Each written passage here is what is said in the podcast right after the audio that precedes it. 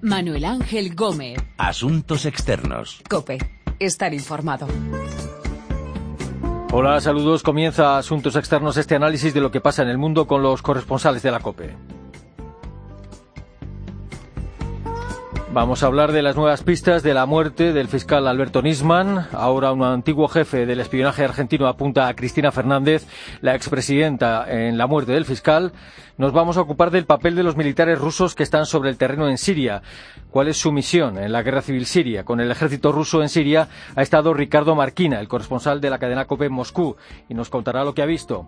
Y miraremos hacia Calais donde ha sido desmantelado en parte el campamento de refugiados que quieren saltar desde allí al Reino Unido. En Calais ha estado Asunción Serena. De estas historias vamos a hablar con nuestros corresponsales en Buenos Aires, Moscú y París. Y empezamos por lo último. Nos vamos a Francia. Places animals. After that, there are a lot of fighting between smugglers, between Afghanian, Kurdish man, Iranian man, between police, refugees. Una parte del campamento de refugiados de Cali ha sido desalojado y desmantelado por orden de los tribunales. Excavadoras han desmontado chabolas y tiendas de campaña que ocupaban miles de metros cuadrados, pero todavía quedan en ese campamento de Calais inmigrantes y refugiados. Y con ellos ha hablado nuestra corresponsal en París. Uno de estos refugiados contaba, le escuchábamos cómo se sentía en esa jungla de Calais. En breve le volveremos a escuchar. París, Asunción Serena, saludos. Hola, ¿qué tal? ¿Qué, tal? ¿Qué queda de, ese campamento de refugiados de Calais? Eh, ¿Qué te has encontrado allí cuando has estado allí y en qué condiciones están? Pues mira, hablamos de lo que es el campamento ilegal, la, jungla, porque luego hay el, digamos, oficial, ¿no? Entonces, lo que quieren las autoridades desmantelar es la parte sur, que son ocho hectáreas de terreno, ya están en la segunda semana, en la primera han despejado dos hectáreas y van despacio, pero sin descanso, demoliendo una a una cada chabola. Hay un impresionante dispositivo policial y salvo algún acto aislado, todo transcurre, digamos, sin violencias, entre comillas, ¿no? Porque, claro, para las personas que viven en semejantes condiciones de miseria, que les destruyan lo poco que tienen, más parecido a un refugio y quedarse en la calle, pues yo me preguntaba antes de verles por qué no querían ir a los centros de acogida que les ofrecen las autoridades, que estarían mejor, ¿no? Pero he visto ahí lo que, lo que sienten, ¿no? Y es que llevan meses errando fuera de sus países, viviendo una vida de perros y sabiendo que existe una posibilidad, aunque mínima, de que les llegue el turno de ir a Inglaterra, donde tienen familia o, esperan encontrar un trabajo. Entonces, están convencidos de que el simple hecho de aceptar la oferta de las autoridades, pues significa que les van a fichar y con toda probabilidad les acabarán devueltos a su país y por eso no quieren ir a estos otros lugares. Hay muchas mujeres, eh, muchas eh, mujeres y muchos niños entre ellos. ¿Y de qué países proceden los refugiados e inmigrantes que están en ese campamento de Calais? Pues mira, mujeres están sobre todo en la parte oficial. En la, digamos, jungla, que es donde yo estuve, ahí solo vi dos y, por la noche. La gran mayoría vive en esa zona oficial y el resto eran todo hombres. Eso sí, vi bastantes adolescentes que no debían tener más de 13 o 14 años, todos por su cuenta libres, eh, sin, no parecía que tuvieran ningún adulto que les vamos, que estuviera a su cargo. Vi hasta un niño de que no tendría más de 8 años y según las asociaciones humanitarias hay unos 300. El origen es muy variado. Hay afganos, iraquíes, iraníes, sudaneses y luego cada grupo está organizado de forma cerrada. Allí no se hace nadie regalos y en apariencia todo es tranquilo. Así me contaba, por ejemplo, Gael, una estudiante que ha venido a echar una mano, cómo transcurre el día. Et euh, non, non, ils nous disent merci, nous accueillent avec un thé café. En fait, faut savoir nos dan las gracias, nos dan té, café, hacemos los trabajos de limpieza, descansamos un rato. Es gente súper amable, súper acogedora, nos esperan, no esperan gran cosa, pero están contentos de construir ese tejido social. Après, on continue à nettoyer, on mange le midi, l'après-midi, enfin, super accueillant, super gentil. Ils attendent pas grand-chose, mais ils sont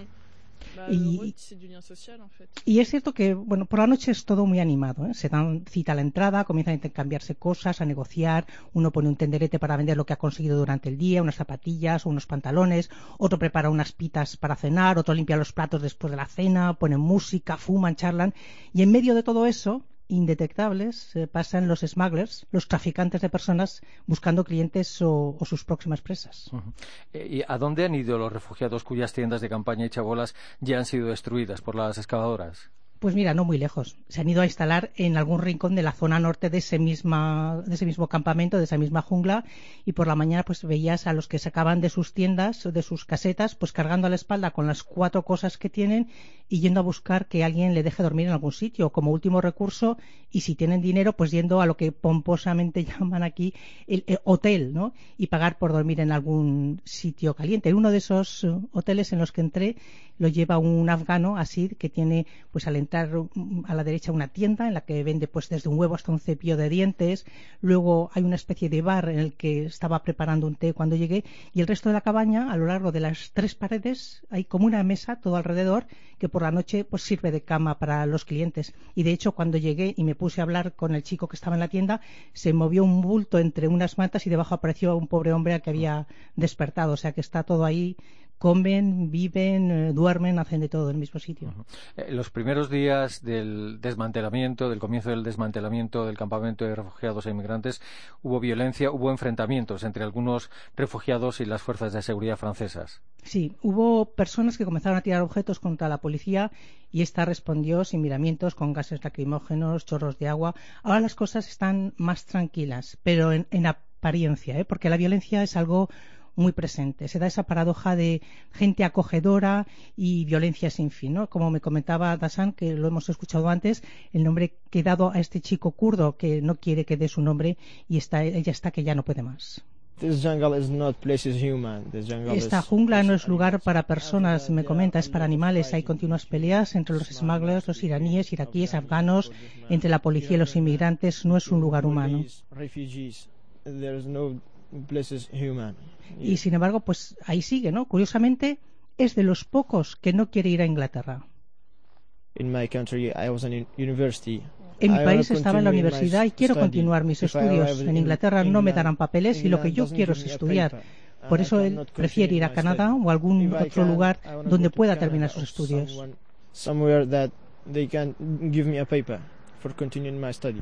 Ahora aprovecha el tiempo pues perfeccionando su inglés y también muy simpático me decía algunas palabras en español que le ha enseñado una amiga española que ha conocido a través de Facebook. Este desmantelamiento se hizo por orden judicial, ¿verdad? ¿Qué, va a pasar con el resto del campamento de Calais?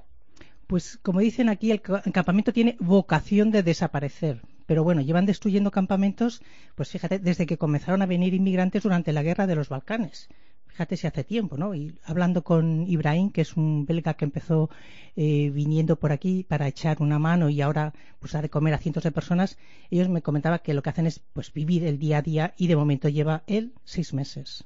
Ayudamos a la gente que están aquí, de mis inmigrantes, que hacemos eh, especialmente la, cocina.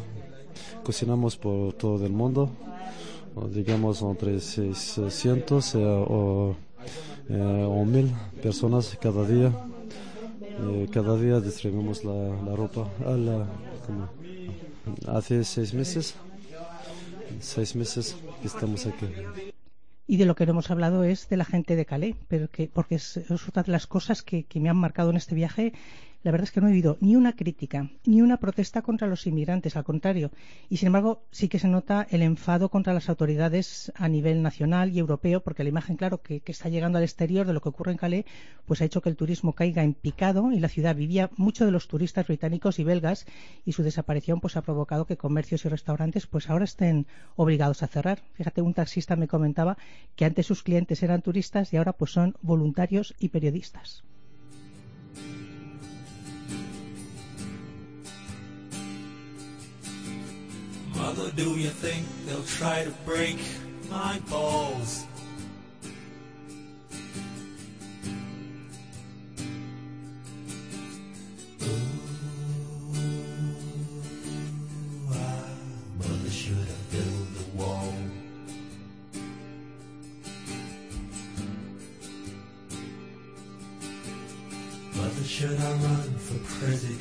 El desmantelamiento parcial del campamento de refugiados de Calais en Siria continúa la guerra civil con la presencia sobre el terreno desde hace meses de militares rusos.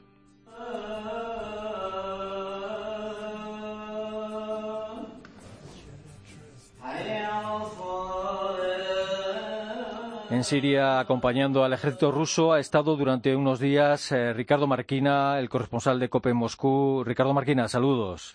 Hola, muy buenas.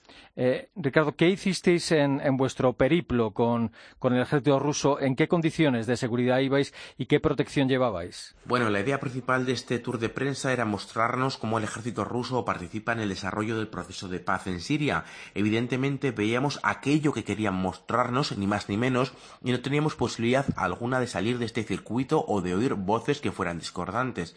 Nos movíamos con vehículos blindados en las zonas donde había habido combates, donde había conflicto en, los últimos meses, y era obligatorio en todo momento llevar el casco y el chaleco antibalas. Las tropas rusas, unidades de élite, vigilaban en todo momento el perímetro donde estábamos trabajando.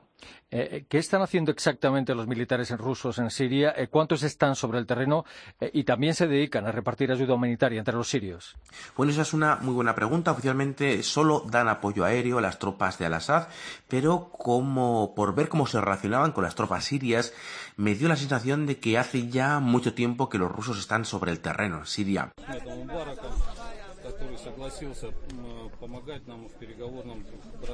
El reparto de ayuda humanitaria se hace eh, en zonas que controla Al-Assad, eh, se hace sobre el terreno y se lanza desde el aire en zonas eh, que están bajo control de los terroristas. Lo que pudimos ver nosotros con nuestros propios ojos fueron varios repartos en zonas cercanas a la frontera con Turquía, una zona que está muy disputada entre radicales islámicos, entre las tropas turcas o que apoya a Turquía, los kurdos y el propio gobierno de Assad. Eh, visitasteis eh, a territorios, visitasteis territorios liberados allí en Siria, eh, antes en poder del frente al Nusra. Allí hay iglesias en ruinas, destruidas por los yihadistas. Bueno, pues los terroristas del Frente al Nusra y del Estado Islámico han arrasado templos de otras religiones, de cualquier otra religión que no sea el Islam más ortodoxo. Y en Siria hay muchos, o había, ya no sabemos, muchos cristianos.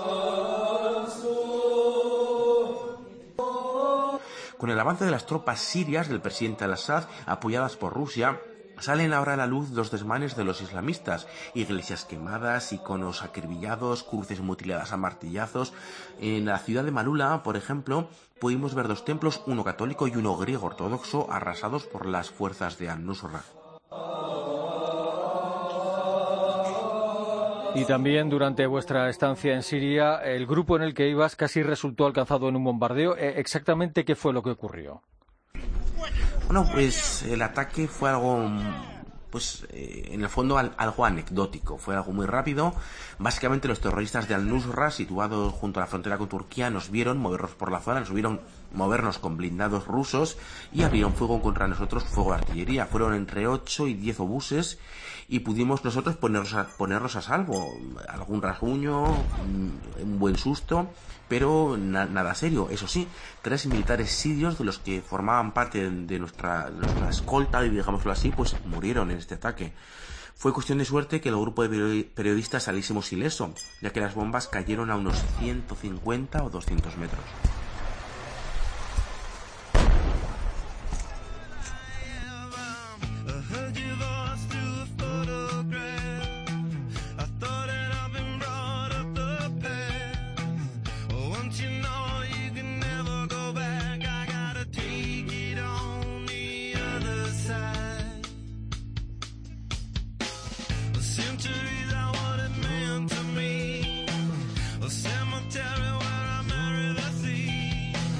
La presencia de tropas rusas sobre el terreno en Siria y el caso Nisman, el del fiscal que apareció muerto en extrañas circunstancias, vuelve a las portadas en Argentina.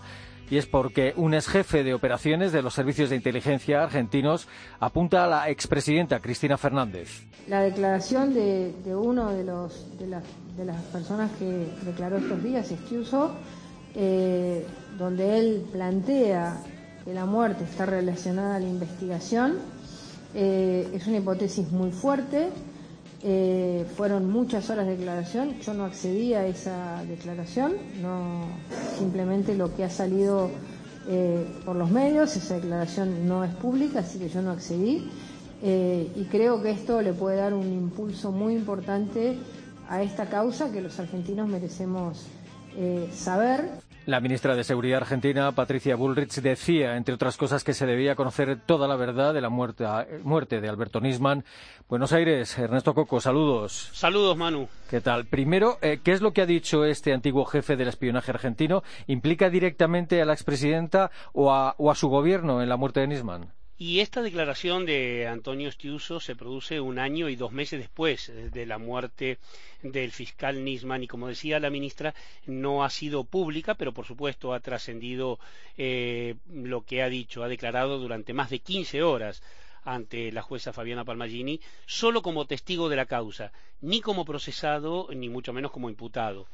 Eh, el ex jefe de operaciones de la Secretaría de Inteligencia del Estado afirmó ante la magistrada y sin eufemismos que al ex fiscal Alberto Nisman, que llevaba el caso de la AMIA del atentado a la mutual judía, lo mató un grupo relacionado con el gobierno anterior y por su denuncia contra la ex presidenta Cristina Fernández por presunto encubrimiento a los autores del atentado a la, a la mutual judía y que fue motivado en los términos de la denuncia que quisieron hacerlo pasar por un suicidio. Eh, todo surgió, eh, según Estiuso, porque la expresidenta Cristina Fernández eh, había ordenado abandonar la pista iraní en las investigaciones del atentado y el fiscal Nisman, incluso junto a Estiuso, que según lo dijo, se habían negado a cumplir esa orden y continuaron con su tarea que precisamente eh, le había encargado eh, Néstor Kirchner de investigar a fondo lo que había sido el atentado a la mutual judía. También le dijo eh, que a la jueza que la fiscal original de la causa, Viviana Fein, que estaba presente en la declaración, no había asentado por escrito su primera declaración donde dijo que lo de Nisman podía haber sido un homicidio. Estas palabras tan contundentes eh, fueron claves para que la jueza Fabiana Palmagini se declarara incompetente y aunque aún no se ha definido la causa, eh, cuál será el destino de la causa, seguramente pasará al fuero federal en los próximos días. Eh, además, Stiuso indicó que en ese grupo relacionado al gobierno anterior eh, solamente lo querían acallar a Nisman por la denuncia que había hecho formalmente el día 14 de enero y que eh, horas antes de aparecer muerto iba a hacerlo ante el Parlamento Nacional y negó de plano la hipótesis de una muerte accidental o por mano propia, evitando así eh, las suspicacias de, del suicidio. Stiuso dijo que no se le cruzaba por la cabeza que, Nisman se haya suicidado porque mucho le gustaba eh, su trabajo y que bueno y que iba muy muy en serio y muy para adelante. Eh, hubo implicaciones muy directas del ex jefe mm, de los espías que no dudó eh, en manifestar que la autora de toda esta locura era esa mujer, relacionando esto o refiriéndose a Cristina Fernández de Kirchner, a Carlos Zanini, que además de ser en su momento secretario legal y técnico de la presidencia, era quien distribuía las órdenes e incluso los caprichos de Cristina Fernández y también incluyó al ex superministro y multiministro Aníbal Fernández, que entre otras cosas es sospechoso de tener contactos con el narcotráfico y que hacía la parte mediática del tema. Eh, todo el resto, dijo Estiuso, eran monos que bailaban a su música y ella hacía un discurso y los demás le marcaban, le daban el marco. Mm. Eh, ¿Quién es eh, Antonio Estiuso y cuál ha sido su trayectoria? ¿Y hasta qué punto puede ser fiable su testimonio? Vamos a ver, eh, Antonio Estiuso no se llama Antonio Estiuso, por supuesto, siguiendo los, los, cánones de los antiguos espías. Su verdadero nombre es Antonio Horacio Estile. Incluso Jaime es un seudónimo del seudónimo y es uno de los históricos de los espías argentinos que ingresó al servicio de inteligencia allá por 1970 y poco, 72 creo, durante el gobierno de facto de, del general Lanuse y ascendió, fue ascendiendo, escalando hasta lo que es el escalafón más alto en lo que puede llegar un espía en, en Argentina, que es el cargo de director general de operaciones.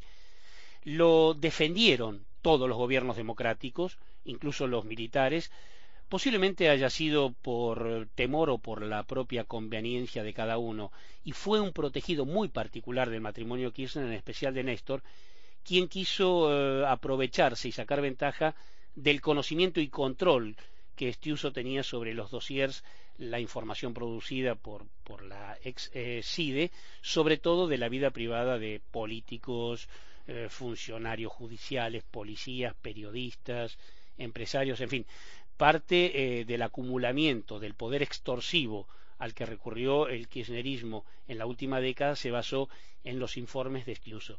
Pero fue eh, muy hábil mm, para ascender tanto bajo el mando de las dictaduras militares como en democracia, y es el hombre que más conoce el arte eh, de mentir, refiriéndome a la segunda parte de tu pregunta, Manu, y es el mismo que supo espiar y engañar incluso a los gobiernos en los últimos 40 años.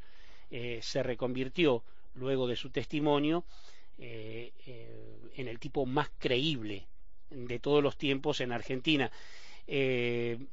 un dato ilustrativo, su propio abogado, luego de, que Estiuso declarara por más de 15 horas, debió salir a aclarar luego que la declaración de su cliente eh, no tiene pruebas directas de que Nisman eh, haya sido asesinado, tiene solamente una interpretación, pero hay una sensibilidad y una certeza social eh, tan extrema que la expresidenta Cristina Fernández estuvo detrás de este y otros tantos delitos que las palabras de Estiuso pasan a ser incuestionables y se las toma como la verdad más absoluta. ¿En manos de quién está ahora el caso Nisman? ¿Quién lo está moviendo o investigando? Pasaron 14 meses después de que Nisman fuera hallado muerto con un disparo en la cabeza eh, en el cuarto de, baño de su apartamento y eh, por primera vez hace unos pocos días un funcionario judicial afirmó de manera oficial que se trató de un homicidio. Y este fue el fiscal de la Cámara de Crimen, Ricardo Sáenz, que a partir de esas declaraciones la causa cobró una, vorágine que todavía continúa luego de la declaración, de la extensa declaración del espía ante la jueza, que, insisto, se declaró incompetente, todo deberá cambiar de fuero. Sin, no existen plazos legales en Argentina para, para determinar ese cambio, pero la Cámara del Crimen deberá citar a una audiencia que se estima será en los próximos días para definir cuáles serán los jueces que eh, impulsen la causa hacia otros juzgados. Todo apunta a que serán los juzgados eh, federales. Pero hay, un, hay algo que llamó la atención y fueron palabras del flamante ministro de Justicia, Germán Garabano, que señaló que a pesar que pueda pasar el caso de Nisman a la justicia federal, no existen mayores garantías eh, en la investigación para esclarecer eh, lo que es la dudosa muerte de, del fiscal. Es muy difícil, dijo el, el ministro, que, bueno, que, no hay, no existen esas garantías y que es un tema eh, que hace a las competencias de los distintos fueros. Y para el ministro hoy en Argentina existe una justicia que goza de, muy poca confianza en la comunidad. Y fue tomado esto como un verdadero sincericidio, si se me permite el término. Y, la expresidenta Cristina Fernández y su gente eh, han dicho algo después de esas declaraciones de Estiuso. Lo mismo de siempre. La presidenta, en casos así, hace silencio absoluto. Eh, hubo alguna que otra descalificación tras el testimonio de este uso, pero nada trascendente. Incluso cuando Cristina Fernández dio su último discurso ante las eh, Naciones Unidas, en el mismo escenario, que esto es un paréntesis que hay que tenerlo en cuenta, donde eh, dijo la expresidenta argentina que a Osama Bin Laden le habían violado sus derechos humanos o que los ISIS eran un montaje hollywoodiense, ahí mismo eh, acusó a Estados Unidos de encubrirlo a Estiuso y exigió que lo dejen venir a declarar. Pues bien, Estiuso vino, declaró eh, y la expresidenta parece no haberse dado por enterada. Solo su ex canciller Héctor Timerman, que también está acusado de manera directa por estaba acusado de manera directa por el fiscal Nisman por encubrimiento o por presunto encubrimiento de terroristas, eh, dijo en una entrevista que dio a los Estados Unidos mm, que iba a hacer todo lo posible para ayudar al juez a que se lleve eh, para que se lleve adelante el tema, pero eh, por supuesto, volvió a, apuntarle a que las declaraciones de Stiuso eran, eh, habían sido usadas para descalificar al gobierno de Cristina Fernández y acusó, cómo no, al grupo Clarín de sumarse a eso. No es otra cosa que parte del, del mismo relato de siempre.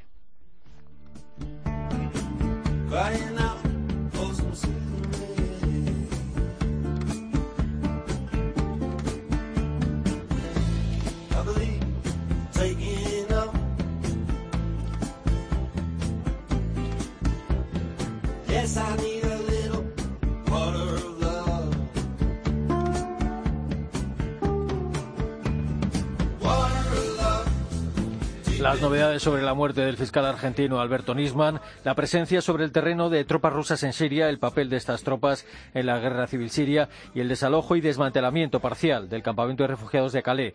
Nos lo han contado nuestros corresponsales en Buenos Aires, Moscú y París. Hoy ha estado con nosotros en el control nuestro compañero Pedro Díaz Aguado. Recuerden que nuestra dirección de email es asuntosexternos.es y que también estamos en Twitter, Asuntos Externos todo junto. Dentro de una semana volvemos con asuntos externos aquí, en cope.es.